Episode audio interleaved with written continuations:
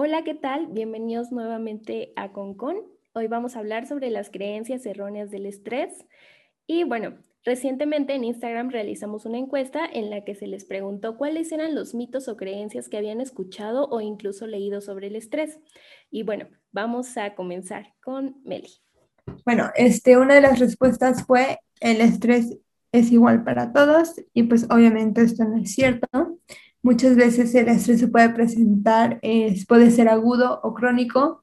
Agudo es cuando es inmediato o intenso, por ejemplo, cuando vas a una entrevista de trabajo y te sientes muy, muy nervioso y te empieza a doler la cabeza o te empieza a doler el estómago, esto puede ser este, manifestaciones que indican el estrés.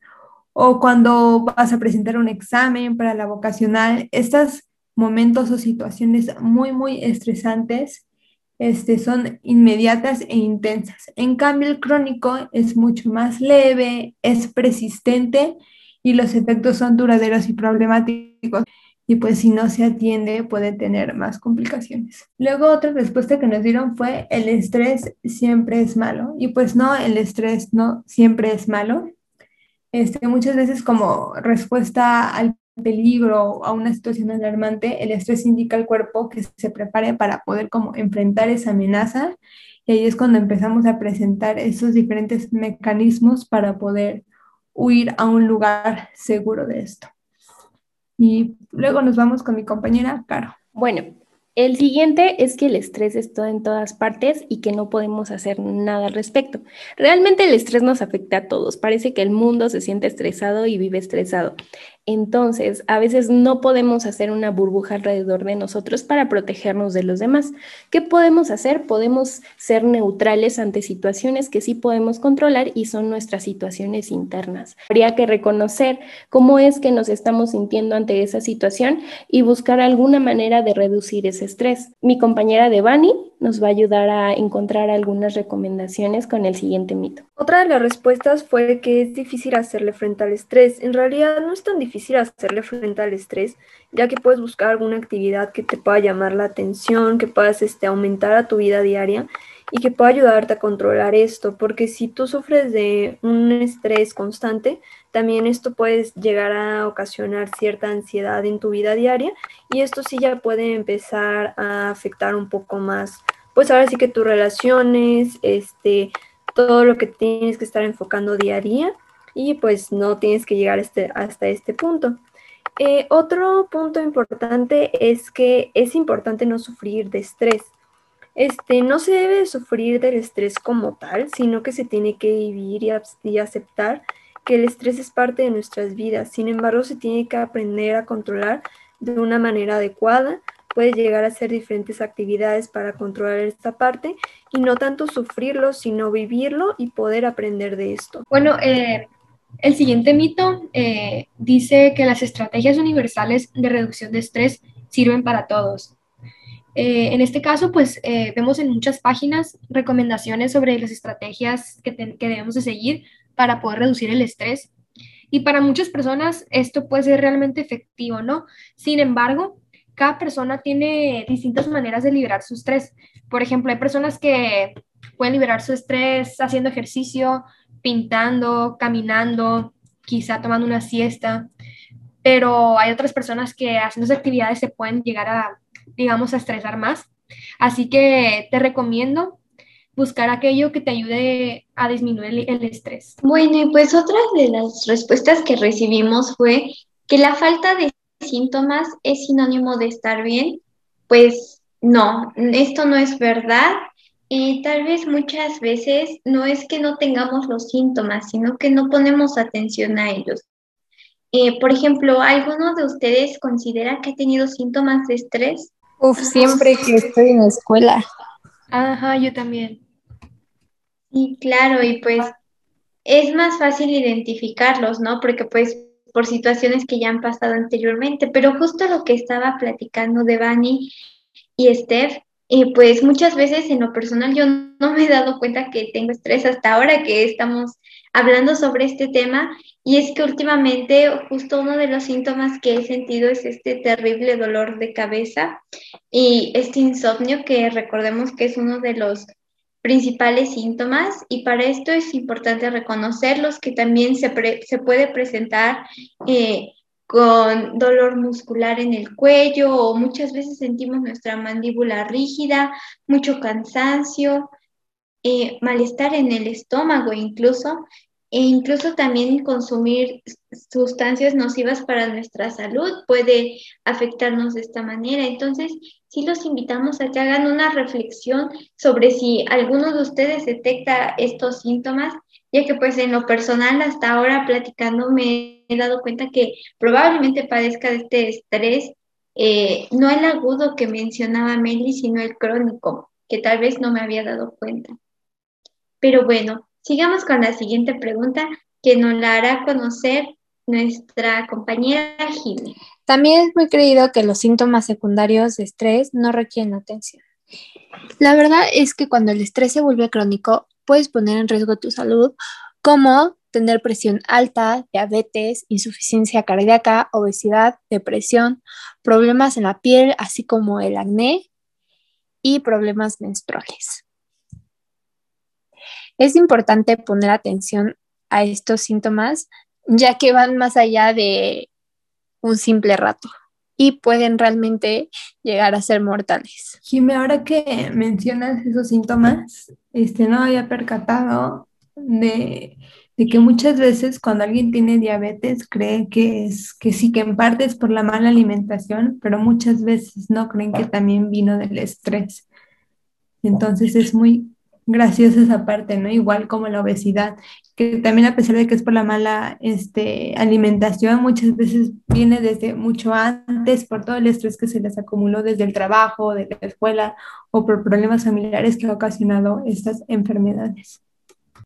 Tienes muchísima razón, Mel, y es que es justo la importancia del estrés que afecta nuestra vida cotidiana y pues todo lo que se relaciona con ella, también a las personas que nos rodean. Claro, porque ciertamente, como decías, Jimmy, yo creo que sí tiene que haber una cuestión hormonal, ya sea que se secreten algunas hormonas que tal vez nos hagan pues desarrollar este tipo de patologías, ¿no? Que muchas veces no estamos conscientes. Y justo lo que acabas de decir me ha dejado pensando en muchas veces en familiares que tengo cercanos que padecen de estas patologías e incluso presentan estos síntomas de estrés que pues nunca había pensado antes. Es un tema muy interesante.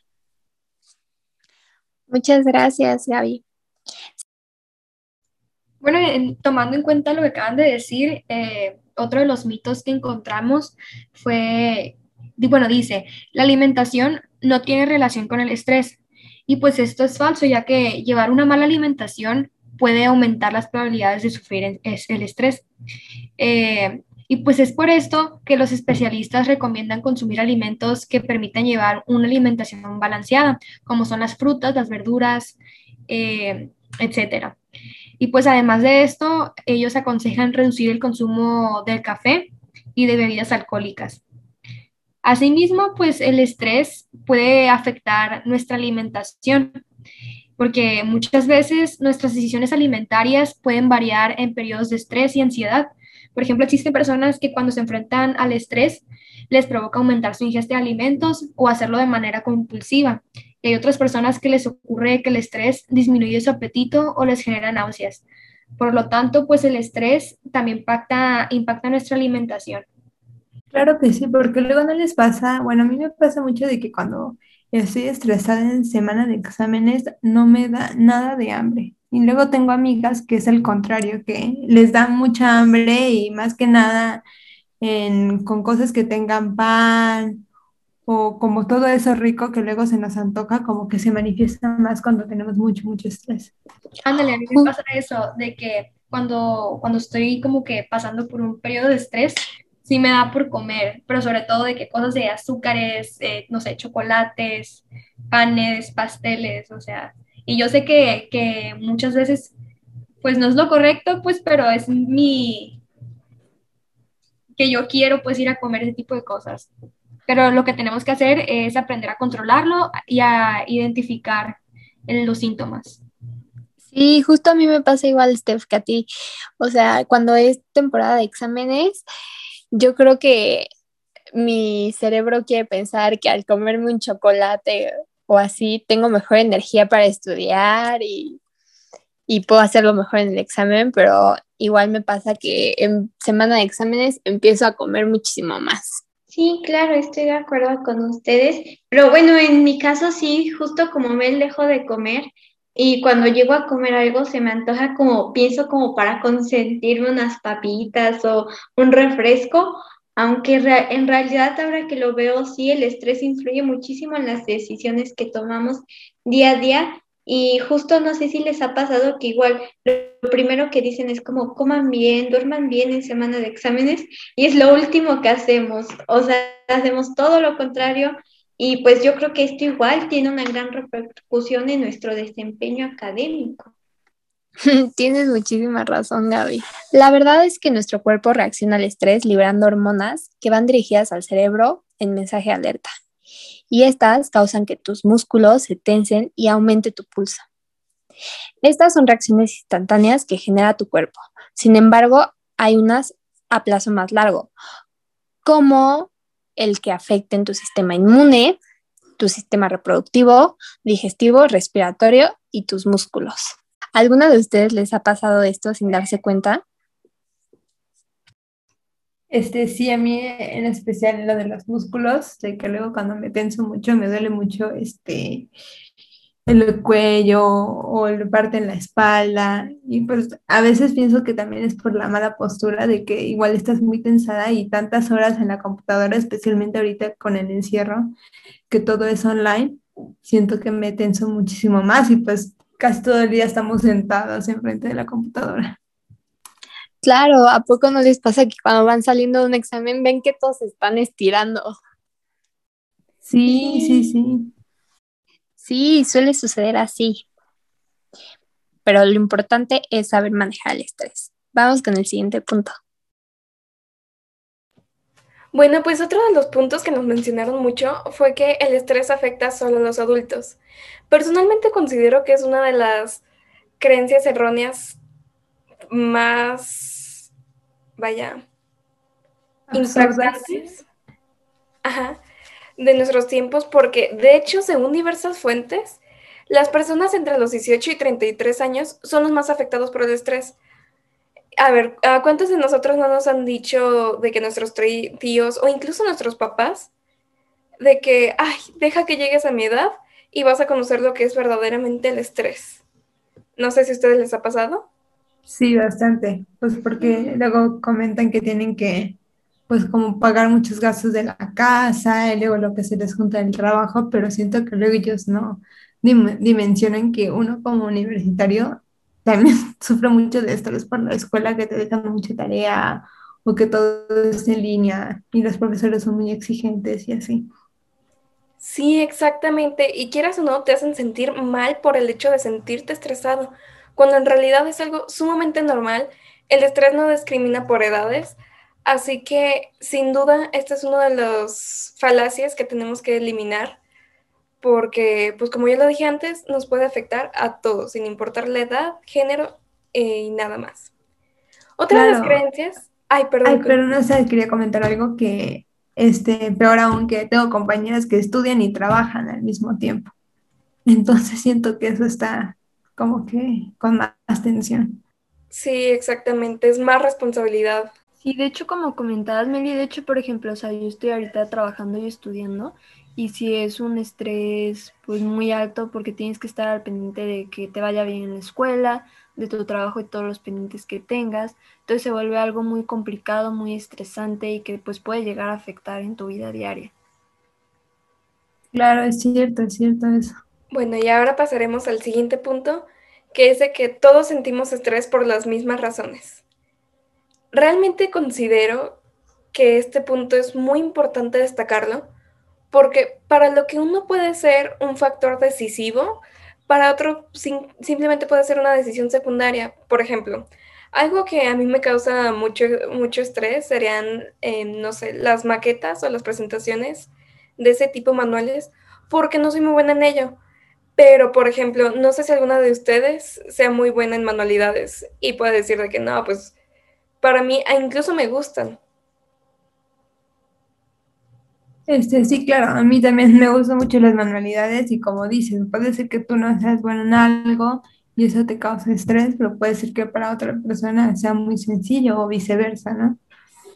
Sí, exactamente. Entonces creo que no es justo determinar lo que sí causa estrés y lo que no, porque muchas veces incluso nosotros mismos caemos en la creencia de que solo ciertas cosas causan estrés y lo delimitamos hacia nuestra realidad cuando realmente no conocemos a las personas, no sabemos en qué son buenas, en qué no, o incluso qué les puede llegar a afectar. Y bueno, para concluir, podemos decir que son muchos los mitos y las creencias erróneas que rodean al estrés.